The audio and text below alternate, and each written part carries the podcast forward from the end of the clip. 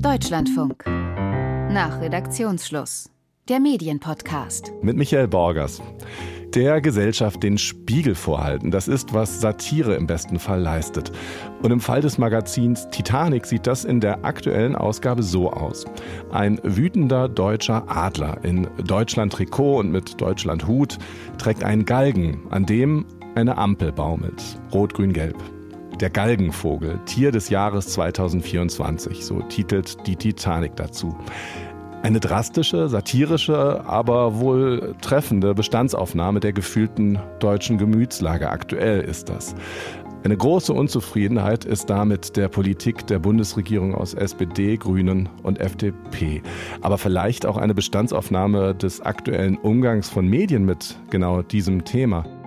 Das auf jeden Fall scheint der Eindruck unserer Hörerin Annette Tiergarten gewesen zu sein, als sie den Titel einer Sendung hier bei uns im Deutschlandfunk las, der da gelautet hat, Ukraine, Nahost und jetzt kommt der entscheidende Punkt, Ampelchaos. Was bringt das Superwahljahr 2024? So überschrieben war die gut 70-minütige Debattensendung Kontrovers vom 8. Januar hier bei uns im Deutschlandfunk. Frau Tiergarten, wegen dieser Überschrift haben Sie uns geschrieben. Was daran hat Sie so sehr gestört? Also, das hat mich einfach sehr irritiert ähm, in dieser Reihenfolge. Also, Ukraine ist ja wirklich ein Krieg. Gaza ist auch ein Krieg, da kann man auch von Chaos sprechen, aber das in einem Atemzug mit Ampelchaos äh, zu setzen, fand ich erstens mal sehr schwierig, weil man dann ja auch entsprechende Assoziationen dann auch hat, bildlich im Kopf, wenn man das zusammen sich denkt. Und das Zweite ist halt, dass eben dieser Begriff Ampelchaos, ich weiß gar nicht, wer den zuerst geprägt hat, einfach so unkritisch übernommen und wiederholt wurde. Und am Anfang hatte tatsächlich auch noch eine Hörerin gesagt, dass sie eigentlich gar nicht so sieht, dass die Ampel das große Chaos macht, sondern dass das Chaos vielleicht schon vorher verursacht wurde und die Ampel das nur ausbaden muss. Da wurde dann gar nicht mehr drauf eingegangen. Also ich fand es in diesem Kontext schwierig und ich fand halt auch schwierig, dass man das Wort Ampelchaos einfach so unkritisch ständig wiederholt, ohne es mal zu hinterfragen. Ich habe mir auch mal die Mühe gemacht, das Wort zu googeln. Die, die, Mühe. Den Ursprung habe ich nicht gefunden, aber man findet erwartbare Einträge im Internet von der Bild, die das auf jeden Fall sehr bemüht, der Bild Zeitung, bis hin zu Politikern, die es gerne wiedergeben. Das Ampelchaos, das sogenannte Ampelchaos.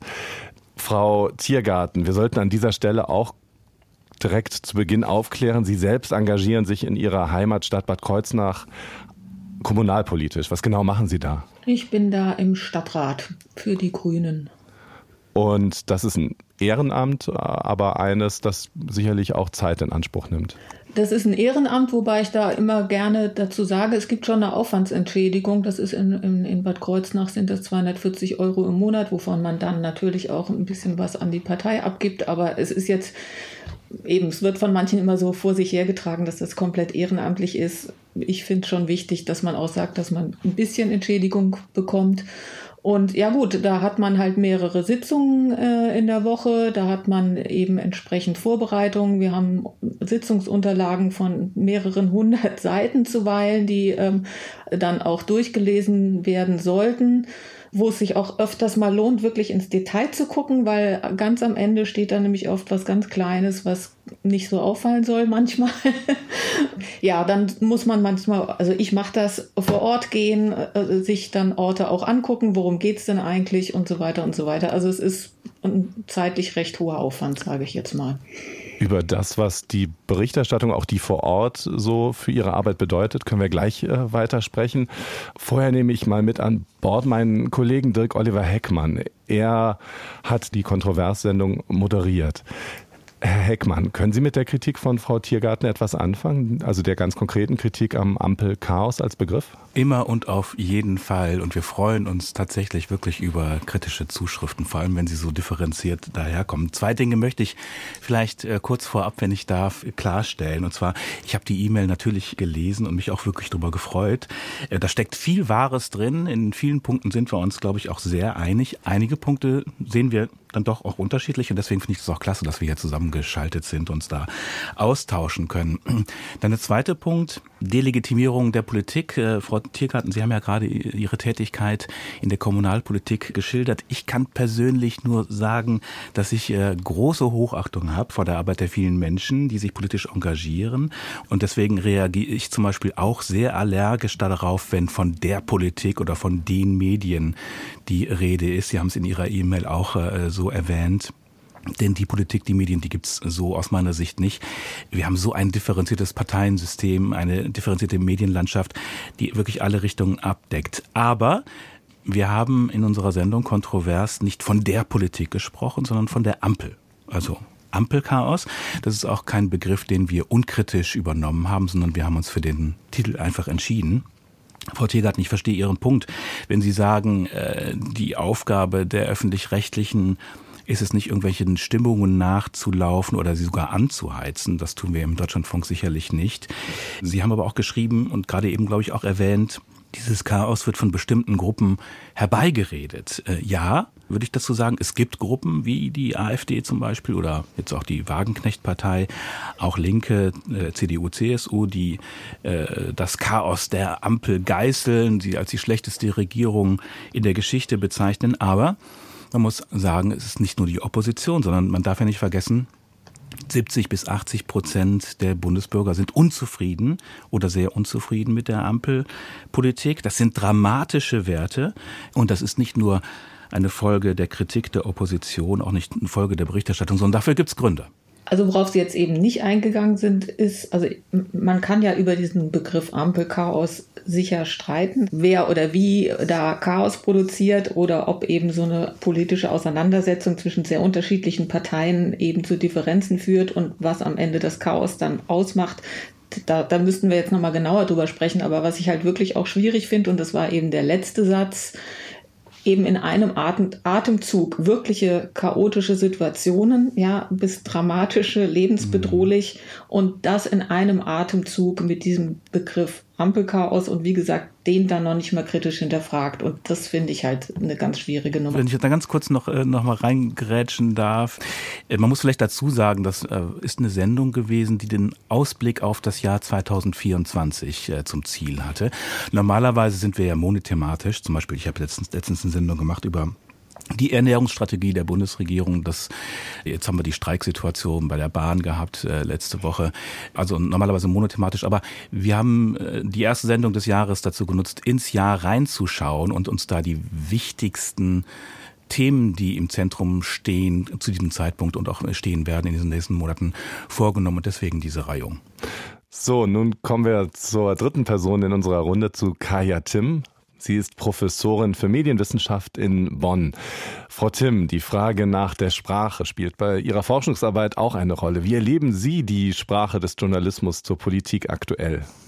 Ja, zunächst erstmal vielen Dank, dass ich in der Runde dabei sein kann. Das freut mich sehr. Ich glaube nämlich, dieses Thema wird sogar in der Forschung wirklich unterschätzt. Und wir sehen gerade in den letzten Wochen, dass wir so beginnen zu verstehen, äh, wie wichtig Sprache ist. Und vielleicht darf ich das auch mal sagen, wie wichtig auch Journalismus ist. Manchmal habe ich den Eindruck, auch Kolleginnen und Kollegen, ich bin jetzt von Hause aus keine Journalistin, aber arbeitet natürlich sehr viel äh, mit Kollegen und Kolleginnen, haben vielleicht über Korrektiv, das heißt also über die Berichterstattung eines journalistischen sozusagen Rechercheteams gesehen, Journalismus wirkt. Denn ich glaube, es ist fraglos, dass die Demonstrationen, die wir gesehen haben in den letzten Wochen und auch weitersehen werden und die weiteren Aktivitäten in kleinen und großen Kommunen, dass sie faktisch einen zündenden, wenn man so will, Funken gebraucht haben. Und dieser Funken war journalistische Berichterstattung. Und ich will das einfach nur vorausschicken, um auch natürlich gleichzeitig mit der Wirksamkeit von Journalismus herauszustellen, dass natürlich damit auch Sprache in den Medien und im Journalismus eine immense Wirkung hat. Und wir kennen das aus vielen, vielen Jahren. Es gibt Forschung zum politischen Framing, also sozusagen den Rahmungen, die Politik in der Sprache erfährt. Von so Freiheitsfahnenwörter haben wir das genannt, wie, wie Freiheit, Demokratie, bis eben zu solchen Kettenbegriffen, die jetzt gerade ja sehr schön und ich finde auch zu Recht kritisch äh, herausgearbeitet wurden, wo man sich natürlich auch fragen muss, ist man nicht auch selber ein bisschen im Journalismus daran beteiligt, ja, an diesem Stress, an dem, sag jetzt mal, auch an den vielen Reaktionen, die wir sehen in der Forschung. Wir haben ja das sogenannte kommen wir vielleicht auch nochmal drauf. News Avoidance nennen wir das, also Nachrichten vermeiden. Das bedeutet, wir haben immer mehr Menschen, die Nachrichten überhaupt nicht mehr weder sehen, noch hören, noch lesen wollen. Und das ist natürlich in der Demokratie fatal, denn wir brauchen gebildete, das heißt also auch informierte Bürgerinnen und Bürger, wenn die sagen, wir wollen das, was wir in den Medien, sei es öffentlich-rechtlich, sei es wie auch immer privat, welche Form auch immer, Print, Medien, Bild, Text, egal, das wollen wir uns nicht mehr antun, dann müssen wir gemeinsam überlegen, woran das liegen könnte. Und da kommt Sprache eine wichtige Rolle zu. Aber vielleicht darf ich den Begriff Chaos nochmal aufgreifen, Frau Tiergarten. Sie haben es in Ihrer E-Mail geschrieben und auch gerade nochmal gesagt, äh, Sie haben gesagt, wenn man in der Ukraine oder in Gaza von Chaos spricht, dann kann ich das verstehen, aber nicht hier in Deutschland. Da würde ich, äh, würde ich vielleicht ähm, ergänzen, in der Ukraine und im Gazastreifen, da herrscht Krieg. Da ist äh, Chaos für mich ehrlich gesagt eine oder wäre eine massive Untertreibung. Es gibt aber auch Chaos ohne Krieg, politisches Chaos. Äh, ich habe die sinkenden Umfragewerte für die Ampel angesprochen, die enormen Zuwächse auch für die AfD. Das heißt natürlich nicht, dass die Ampelregierung und die Ampelkoalition allein dafür verantwortlich ist, aber es gab einfach schon eine Menge handwerkliche Fehler, die ich jetzt noch gar nicht aufgezählt habe, die äh, das Erscheinungsbild eben der Ampelkoalition eben auch ausmachen. Die machen es Populisten von links und rechts durchaus einfach. Und das ist auch aus meiner Sicht, aus meiner persönlichen Sicht jetzt das Ärgerliche auch an der schlechten Performance der Ampel äh, und der auch der teils populistischen Ausrichtung von CDU und CSU, wie äh, sie eben äh, agieren dass alle Parteien, die von den Populisten als etabliert bezeichnet werden, ohne Absicht mit dazu beitragen, dass die Demokratie massiv herausgefordert und in Frage gestellt wird. Was ich aber immer mehr merke, dass sich eben diese Häufung von diesen Falschnachrichten. Ich würde da schon sagen, das ist eigentlich sogar eine Sabotage, die da betrieben wird an der Demokratie, weil so viel Falschnachrichten und Wortfetzen da reingegeben werden mit einer Nennen Sie Systematik. ein Beispiel bitte für Falschnachrichten. Was genau meinen Sie damit? Ein also zum Beispiel, wenn Herr Trump sich äußert und spricht von einer Invasion der Migranten in USA, dann war das in den Nachrichten, dann wird das eins zu eins übersetzt, unkommentiert ja, und dann geht man zur nächsten Nachricht über. Zum Beispiel, ja, das ist ja keine Invasion, aber er nennt es so, also wird es einfach so übernommen. Oder auch Herr Heckmann, ja, handwerkliche Fehler, das wird jetzt die ganze Zeit immer gerne wieder gestreut.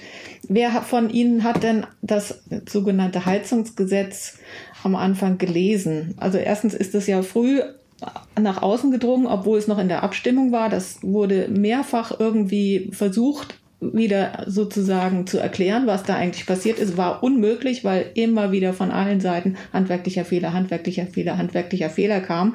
Handwerkliche Fehler gab es sicher auch schon vorher im Regierungshandeln, aber das wurde nicht immer so benannt. Das möchte ich so nicht stehen lassen. Das kann, kann ich leider so nicht stehen lassen.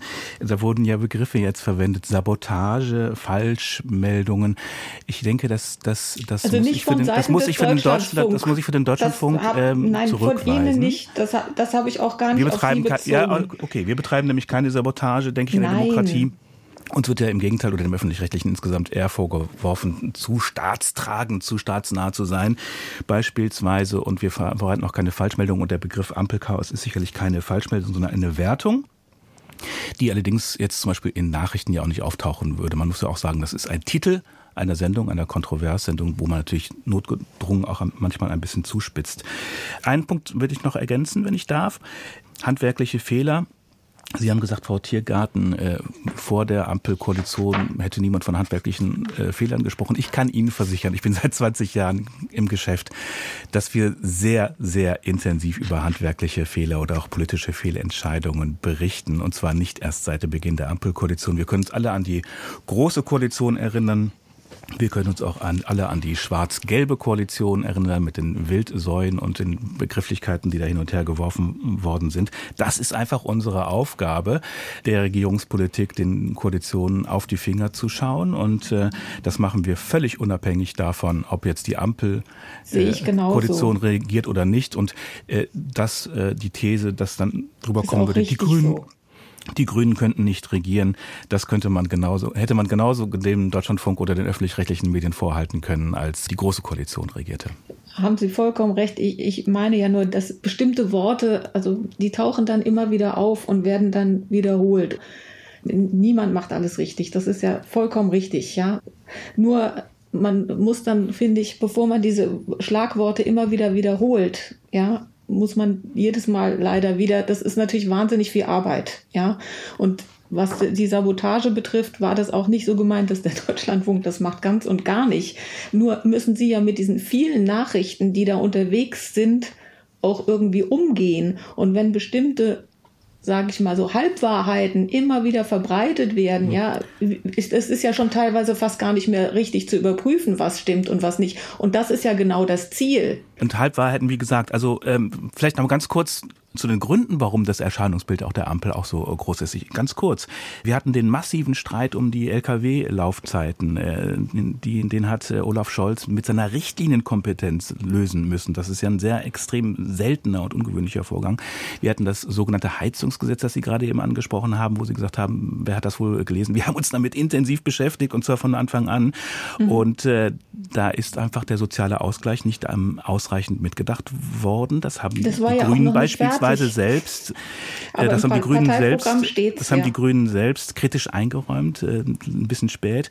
Das Gezerre um die Kindergrundsicherung, das Blockieren des Wachstumschancengesetzes, jetzt das Klimageld, das im Koalitionsvertrag steht, äh, wo Christian Lindner, der Finanzminister, sagt, das kommt nicht in dieser Legislaturperiode.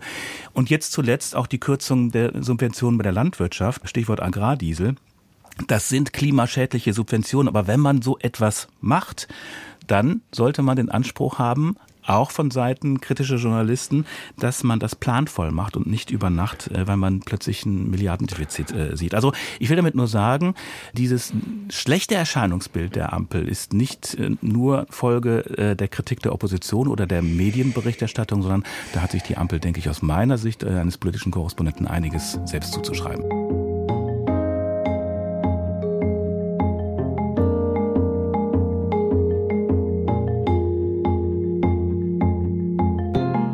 Über die Medienberichterstattung wollen wir heute sprechen. Und da steht im Vordergrund die Frage, berichten Medien zu negativ über die Arbeit der Bundesregierung und der Politik im Allgemeinen. Und da hat vergangene Woche es eine Studie gegeben, die Studie zur Perspektivenvielfalt in Nachrichtenformaten im Auftrag der Civis Stiftung, umgesetzt vom Mainzer Professor für Kommunikationswissenschaft Markus Maurer. Eine Studie, die zeigt, dass alle untersuchten Formate sämtliche Parteien negativ bewerten. Frau Timm, Sie haben die Studie nicht gemacht, aber Sie haben sie gelesen und haben sich Gedanken dazu gemacht. Welche?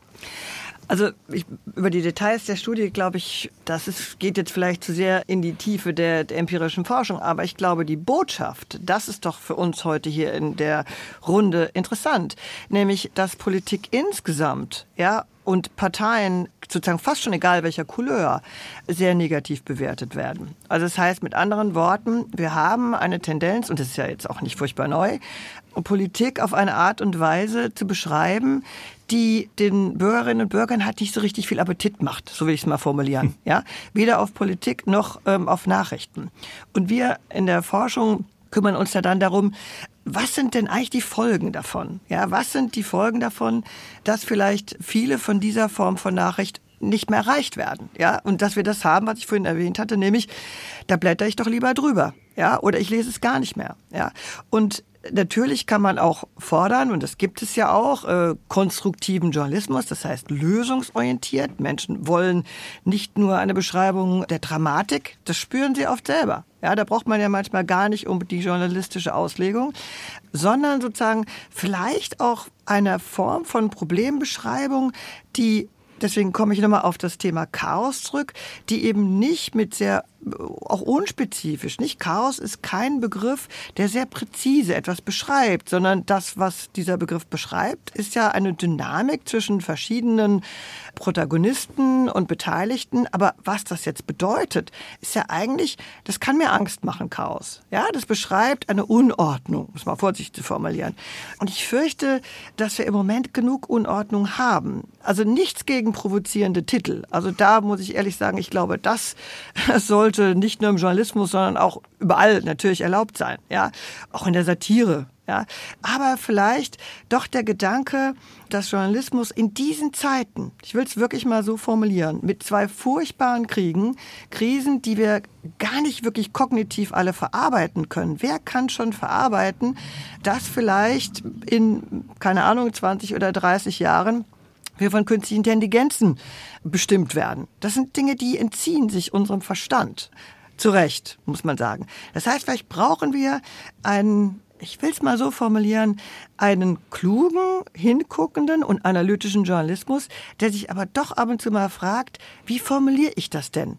In welcher Form bringe ich denn dieses Problem meinen Hörerinnen nahe? Und geht es denn um mich sozusagen in meiner Rolle als Journalist im Moment aufzudecken? Ja, also zu konfrontieren, wenn wir uns zum Beispiel auch Interviewtechniken angucken, sie sind ja oft konfrontativ, ja, weil auch sozusagen die Politiker und Politikerinnen sich verstecken. Man sagt auf Französisch langue du bois, also eine Holzsprache, ja, mit der Menschen nichts anfangen können. Aber ich plädiere einfach für eine ruhige Reflexion, ja, äh, und eine Frage, was heißt journalistische journalistisch schreiben, aufklären in Zeiten von, da stimme ich vollständig zu, von Falschnachrichten, von Deepfakes, von unfassbar kaum verarbeitbaren Informationen für viele Menschen, die logischerweise auch gar nicht verstehen können, äh, was da alles jetzt an Wahrheit oder Nichtwahrheit ist. Das heißt, die Aufgabe von Journalismus steigt doch minütlich. Und das ist doch eigentlich eine Rolle, die spannend wäre zu reflektieren in einer guten und produktiven Art und Weise. Frau Tim, Sie forschen viel zum digitalen Anteil dazu, welche Rolle das Internet auch bei demokratischen Diskursen einnimmt. Da sprechen wir meist von den großen Social-Media-Plattformen und der Sprache dort. Gibt es dabei auch Wechselwirkungen mit den klassischen Nachrichtenmedien, also denen, die früher die Debatten bestimmt haben? Stichwort Gatekeeper? Ähm, ja, also wir sagen ja, es gibt keine Gatekeeper mehr. Das, was es mal gab, das gibt es nicht mehr. Gatekeeping ist was dead, ist ein Gate? sagt was man so ist, schön. Was ist das? Entschuldigung, ich weiß also nicht. Gatekeeping, Gatekeeping ist ein Ausdruck dafür, also ein Gate ist sozusagen das Tor ja, und das Tor wird geöffnet für bestimmte Formen von Nachrichten, also die Selektionsmacht des Journalismus, sagt man das, ja. Das heißt, Journalisten filtern für uns. Ne? Wir können ja nicht alle Nachrichten wahrnehmen und schon mal gar nicht alles verstehen. Und dazu brauchen wir auch Wissenschaftsjournalismus, Kulturjournalismus, Wirtschaftsjournalismus, all das. Ja? Mhm. Das heißt, der gute Journalismus ist essentiell, weil er uns hilft, die Welt zu sortieren, die Nachrichten zu bewerten, einzuordnen, Dafür brauchen wir essentiell in Demokratie Journalismus. Aber wir haben ja heute diese Kontrolle nicht mehr. Auch Sie in der Politik, ja, können ja nicht kontrollieren, was über Sie in Social Media geschrieben wird. Schauen Sie die ganzen Skandale an in der Politik, die wir haben, die überhaupt nicht, sag jetzt mal, Skandalisierung der Politik selber sind, sondern die im Internet ablaufen. Ja, und da gehen wir mal nicht auf Telegram und die anderen, wir nennen die Dark Social, die man nicht sofort sieht, ja, wo von Falschnachrichten bis, ich sage ja schon, KI-Nachrichten machen uns im Moment am meisten Sorgen, die faktisch den Diskurs mitbestimmen. Und deswegen sind wir ja auch äh, dabei, zum Beispiel zu schauen, wie sind denn die öffentlich-rechtlichen Medien ich mache mal Beispiel Instagram, dort aufgestellt. Und dort finden Sie nochmal eine andere Form von Journalismus. Und ich finde es teilweise hervorragend. Wir haben gerade eine laufende Studie dazu, wie zum Beispiel gegen Falschnachrichten im Bereich Corona die diversen öffentlich-rechtlichen Medien auf Instagram gearbeitet haben. Hervorragend. Ja, die haben einen richtig großen Anteil daran gehabt, dass die junge Generation dann doch sich gut informiert hat, weil sie waren, und ich kann es von meinen Studierenden nur bestätigen, die waren auf Instagram und haben dort die Informationen zu Corona, zum Impfen etc. abgeholt. Und da kann ich nur sagen, ein wirklich hervorragender Beitrag zur Information. Und deswegen unterstütze ich auch, also jede, ich sag mal nicht jede Form, aber doch die Aktivitäten des öffentlichen rechtlichen Rundfunks ähm, auf den Social Media. Essentiell, ganz ja. wichtig. Ich finde auch wichtig nochmal zu sagen, der Punkt, dass Streit natürlich auch dazugehört, auch innerhalb einer Regierung. Ja, damit haben, hat, glaube ich, äh, niemand ein Problem. Und nicht jede Diskussion ist eine Regierungskrise, auch ganz wichtig. Aber es kommt dann schon ein bisschen auch darauf an, denke ich mal, aufs Ausmaß. Und äh, viele Menschen haben schon auch, glaube ich, den Eindruck, dass sich die Parteien gegenseitig, die eigentlich Partner sind, das Schwarze unter den Fingernägeln nicht gönnen. Hm. Ich glaube, dass, äh, wenn ich das richtig lese, ja, sind die Parteien ja inzwischen durchaus selbstkritisch, was ihre Kommunikation angeht. Ich glaube alle ja, wenn ich es richtig sehe. Auch der Kanzler. Ähm, Auch der Kanzler. Sogar der Kanzler hat gesagt, ja, da laufen viele Sachen nicht gut. Also das ist auch ein Verdienst, vielleicht der Zuspitzung in der Öffentlichkeit, dass die Parteien mehr reflektieren müssen über ihre eigene Kommunikation, obwohl die das ja wissen. Das sind ja alles Profis, ja. Und trotzdem machen sie Fehler. Das, glaube ich, muss man einfach konzidieren. Frau Tiergarten, was bedeutet für Ihre Arbeit vor Ort als Kommunalpolitikerin diese Berichterstattung, diese bundesweite Berichterstattung? Hat das einen Effekt, einen Einfluss? Also bundesweite Berichterstattung, also ja klar hat es einen Einfluss und das, das war ja auch so ein Nebensatz in meiner Mail, die ich an Sie äh, geschrieben habe. Also wenn ich hier durch die Gegend gehe, ist das so, dass die Leute mir sagen, warum tu, also eben als Stadträtin, warum tust du dir das an? Ja, also es ist immer so, als müsste man ein Opfer bringen, wenn man in die Politik geht. Und ich kann Ihnen sagen, wenn das dann so dargestellt wird, als ob Politiker und Politikerinnen irgendwie, als wenn das wirklich alles nur Leute wären, die irgendwie machtversessen sind oder so. Wir müssen, glaube ich, besser über politische Arbeit und Politikerinnen und Politiker, die ja alle nur Menschen sind, die alle Kinder zu Hause haben. Viele von diesen, die jetzt eben nach oben gekommen sind, haben jahrelang tatsächlich eben sich engagiert, auch ehrenamtlich. Und ich finde, es ist halt auch wirklich schwierig, diesen Spagat hinzukriegen einerseits kritisch darüber zu berichten, und andererseits die Leute nicht komplett unsympathisch erscheinen zu lassen. Bei Königshäusern zum Beispiel funktioniert das erstaunlich gut. Das finde ich echt interessant. Egal wie die sich benehmen, ja, irgendwie ist das immer alles ganz toll, was die da machen. Ja, aber unseren Bundeskanzler, also die, die halt auch wirklich sehr viel arbeiten und so, ja, da könnte man ja die zumindest menschlich auch mal ein bisschen besser darstellen, als das getan wird. Weil also ich finde, teilweise ja. ist es ja auch schon, also ich finde, teilweise ist es wirklich, also klar, Satire muss auch sein, aber ich finde manchmal das Bild, was von Politikerinnen und Politikern gezeichnet wird, das ist teilweise auch schon persönlich beleidigend und das finde ich nicht in Ordnung. Das fand ich bei Frau Merkel nicht in Ordnung, ehrlich gesagt und äh, finde es auch ansonsten einfach macht aber der Deutschlandfunk auch nicht. Ich, Sie haben einen guten Punkt gemacht, dass, mit der, dass das bei vielen der Eindruck entsteht oder der Eindruck da ist, äh, bei vielen Menschen, äh, dass es äh, Politikerinnen und Politikern um Macht geht. Machtversessenheit haben Sie gesagt. Also da bin ich ganz bei Ihnen. Ich habe einen völlig anderen Eindruck in dem Kontakt, den ich über die Jahre immer wieder habe, sehr intensiv auch mit ganz vielen Politikern aus verschiedenen Richtungen. Das sind ganz viele engagierte Menschen. Ich habe es im Eingangs ja auch schon gesagt, die einfach brennen für den Beruf, die was bewegen bewegen wollen, die was tun wollen, die sich einsetzen für die Demokratie. Und wie gesagt, ohne, ohne deren Engagement könnte diese Demokratie nicht funktionieren auf allen Ebenen.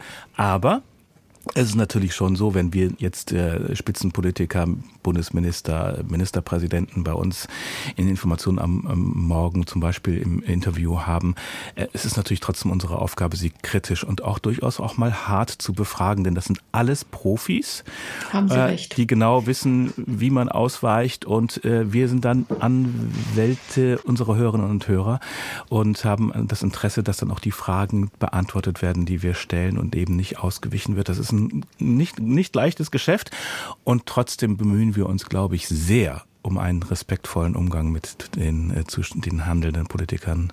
Denn an Politikverdrossenheit, glaube ich, hat keiner ein Interesse.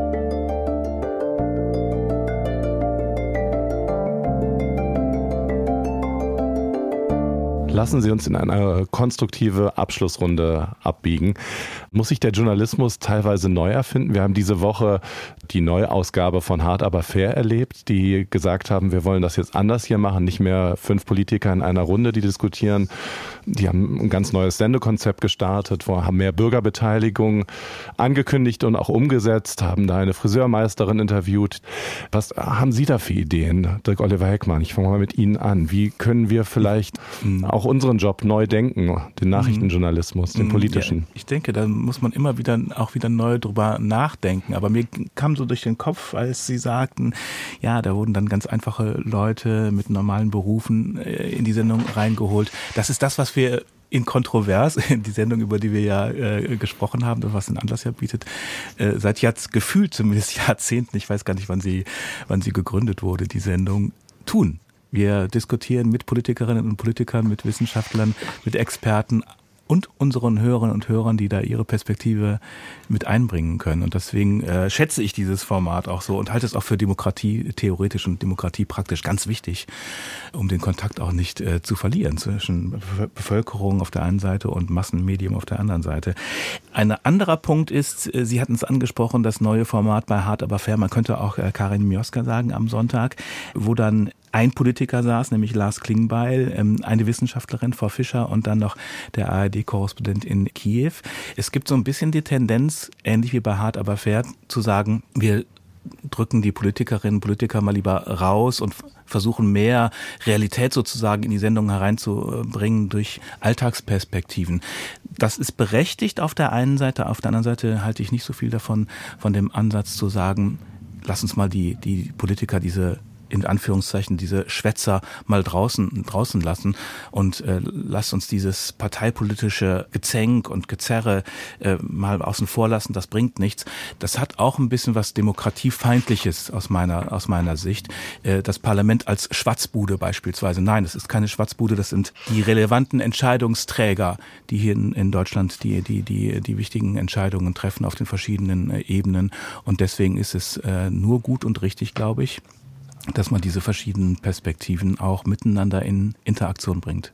Frau Timm, was würden Sie sich wünschen vom Politikjournalismus in Deutschland? Also vielleicht erstmal äh, die, was wir gesehen haben. Wir haben jetzt zwei Formate ja genannt. Wir sehen es übrigens auch in der Printberichterstattung. Auch da sehen wir mehr Beteiligung. Und jetzt nochmal auf den Deutschlandfunk bezogen. Sie haben das ja in den Formaten. Die sind ein Call-in-Formate, Radio, ja. Dieses, die Hörer und Hörerinnen zu Wort kommen lassen. Das heißt, auch diese Schwelle zwischen dem, äh, mit dem Medium ja zu überwinden, indem ich anrufe. Das ist eine der großen Traditionen des Deutschlandfunkes. Und ich kann nur sagen, wenn andere im Fernsehen jetzt davon was lernen, ja, von dieser Tradition, die sie ja seit vielen, vielen Jahren verfolgen, dann kann ich das so gut finden. Ich glaube, das Abgehobene von sich wiederholenden, immer gleichen Talks mit denselben Persönlichkeiten, das läuft sich einfach leer. Und da sind wir. Es ist leer gelaufen. Und die Reaktion finde ich selber großartig.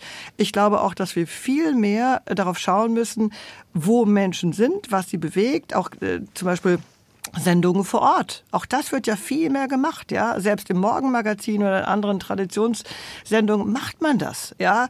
Äh, man lässt auch die jungen Reporterinnen, die Kinderreporterinnen, wie auch immer, andere ans Mikro. Ich glaube, wir haben so viele Möglichkeiten im Journalismus. Und allein der Gedanke, dass wir das jetzt erkannt haben, dass wir was tun sollten, ja, auch um unsere Hörerinnen und Leserinnen nicht zu verlieren und sie mitzunehmen in eine Demokratie, die im Moment wirklich unter Druck steht. Das ist eine wichtige Aufgabe oh. und ich sehe da ehrlich gesagt gute Entwicklung. Frau Tiergarten, wegen Ihrer Kritik sind wir heute zusammengekommen. Ihnen soll auch das Schlusswort gehören. Was nehmen Sie mit aus unserer Diskussion? Das, was die Frau Tim gesagt hat, da würde ich mich komplett anschließen. Ich hatte jetzt hart aber fair aber nicht gesehen, aber ich finde es auch super, dass das da übertragen wird. Und ich denke, es geht darum, eben äh, da auch öffentlich zu zeigen, dass wie Politiker sozusagen mit dem normalen Bürger, der normalen Bürgerin in Kontakt kommt und dass eben da das nicht abgehoben ist, ja, und dass die sich nicht überlegen fühlen, sondern dass die auch auf Augenhöhe mit Bürgerinnen und Bürgerinnen sprechen. Ich denke eben auch, es bräuchte wahrscheinlich eine Offensive tatsächlich auch von den öffentlich-rechtlichen eben in den sogenannten neuen Bundesländern vor Ort zu gehen, Gespräche zu führen, weil auch wenn dann Leute dort mal gehört werden und äh, sozusagen im Fernsehen oder im Internet oder sonst wie gesehen werden, dann sagen die das dann auch eben ihren anderen Leuten. Ja, wir werden doch wahrgenommen. Ja, also unsere Argumente können wir einbringen. Also man muss zeigen, es gibt da kein Sprachverbot und es gibt nicht diese Arroganz, dass einem das nicht interessiert. Also man muss es, glaube ich, wirklich widerlegen. Und dann würde ich mir halt am Ende wünschen, ich glaube auch im Sinne des öffentlich-rechtlichen ist es Politik zwar kritisch zu begleiten, wirklich wahnsinnig wichtig, egal welche Partei. Kritisch immer drauf gucken, aber am Ende vielleicht doch immer auch durchblicken zu lassen, dass wir so kritisch drüber berichten können, ist, weil wir eben diese Demokratie haben, ja. Weil in dem Moment, wo die Demokratie so unattraktiv wird, dass die Leute es nicht mehr hören wollen, einerseits, weil sie überfordert sind oder weil sie immer das Gefühl kriegen, ja, in der Politik läuft alles schlecht, äh, dann kommt diese Politikverdrossenheit, Demokratieverdrossenheit und deswegen müssen wir zeitgleich kritisch berichten und trotzdem dafür werben, dass es einfach das Beste ist, was wir zurzeit kennen. Und am Ende leben wir in einem Land, wo ich sagen würde, uns geht's besser als im Paradies. Wir haben mehr Auswahl im Supermarkt, als Adam und Eva jemals hatten. Wir haben ein Gesundheitssystem, wo man hingehen kann, man muss keine Schulgebühren bezahlen, man kann an die Universität gehen und so weiter. Das ist den Menschen irgendwie auch überhaupt nicht mehr bewusst. Und Kritik ist wichtig, weil man natürlich immer noch was verbessern kann. Und man muss immer auch auf die Schwachen gucken. Aber im Großen und Ganzen, finde ich, geht es uns einfach wahnsinnig gut. Von Chaos und die Politik verallgemeinern Medien zu sehr. Das war nach Redaktionsschluss unser Medienpodcast mit unserer Hörerin Annette Tiergarten, der Bonner Medienwissenschaftlerin Kaya Timm, Deutschlandfunk-Redakteur Dirk Oliver Heckmann und mir, Michael Borgers aus der Deutschlandfunk Medienredaktion. Und wenn auch Sie ein Thema haben, eine Medienkritik, eine Journalismusbeobachtung, eine Frage, über die Sie mit uns sprechen wollen, dann schreiben Sie uns doch einfach. Und zwar eine Mail an nach redaktionsschluss.deutschlandfunk.de. Alles in einem Wort nach redaktionsschluss.deutschlandfunk.de. Würde uns freuen. Bis dahin, machen Sie es gut.